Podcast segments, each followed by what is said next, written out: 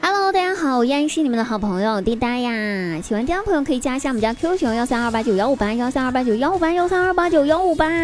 每天晚上九点半打开喜马拉雅搜索滴答个名字就可以进入直播间和我互动啦，等你啊，不见不散。那我们提前说一下，我们的节目更新时间呢是每周的星期二、星期四、星期五，每周三期节目哈。有些朋友总说滴答你怎么还不更新节目？哎，大家记得每周二、四、五插收我们的新节目，或者点击一下订阅喜马精品这个公众微信号，会向您推送哦，好不好？那最近呢这几天天气真的是非常冷了，成都呢已经低下，这个温度已经到了十一度了，我真的受不了了，不知道你们那边怎么样？我总觉得吧，这个天气啊，是因为年底了，他在冲业绩，所以啊，使劲儿的冷，寒风嗖嗖的使劲儿刮，身体冷，脚更冷。每天出门走在路上，我都萌生一个想借哪吒的风火轮踩踩几天的想法，这冷得我嘴都瓢了。踩着风火轮一定非常暖和吧，不然哪吒怎么不穿鞋？再这样下去的话，我肯定不是光棍了，我会变成冰棍的。要说天冷了之后啊，我们家隔壁的阿姨为了让自己家女儿冬天可以身体健康不生病，所以呢特意跑到庙里面去求菩萨，要了条红绳儿戴在手腕上，好保佑他的女儿身体健康，吃嘛嘛香。反正这事儿吧，我知道之后我羡慕了好多天。然后就在我妈的耳朵边也念叨了好多天，你看看人家的妈妈，唉，估计我妈也意识到她对我的关心不是特别够吧，所以今天下班回家，我妈一进门就在我的手腕上给我戴了条红绳儿，哎，我心里面那叫一个感动呀！当天我吃饭的时候都吃了三大碗，觉得自己受到了重视。然后晚上收拾衣柜的时候，发现我去年买的围巾红色的缺了一个角。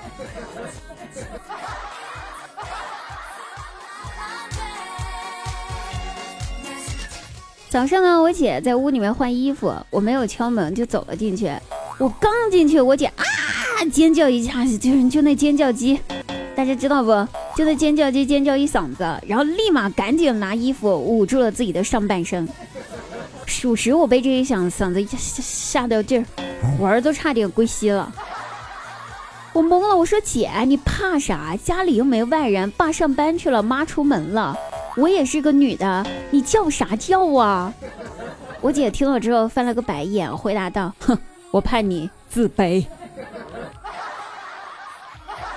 ”Excuse me，我自卑？不存在的，我的人生格言是：山不在高，有仙则灵；水不在深，有龙则灵。山不在，不是那啥不在大，能用就行。大有什么用？跟小的难道功能不一样？好奇怪呀！所以各位小哥哥们，如果你们不够大，也不要自卑啊，功能是一样的。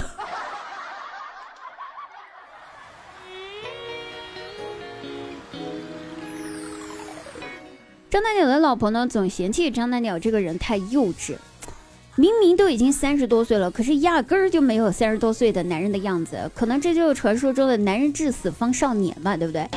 完了，刚才在车上的时候，他媳妇儿又在叨叨叨叨的说他幼稚这事儿了。张大鸟一听就有些不高兴了，就骂道：“有完没完呢？我开着车呢，别惹我啊！要是出了事故咋办呢？”他媳妇儿一听，估计知道自己错了，然后就低头沉默不语。张大鸟呢，看着自个儿媳妇儿这样子呢，又有点不忍心，于是赶紧转移了话题，对媳妇儿说：“行了，再给我一点硬币。这台喜羊羊的车没有刚才那台灰太狼的好开。”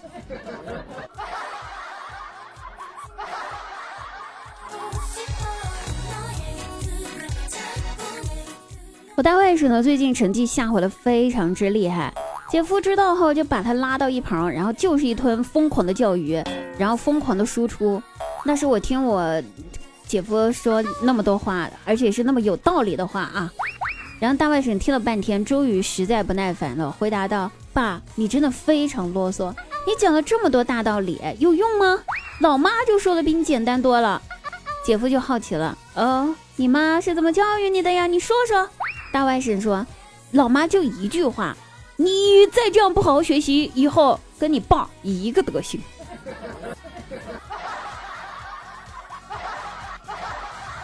我觉得这句话非常之管用。我小时候成绩特别好我妈说你要是好好学习以后跟你爸一个德行。于是我想算了不想跟我爸一个德行我还是不好好学习吧。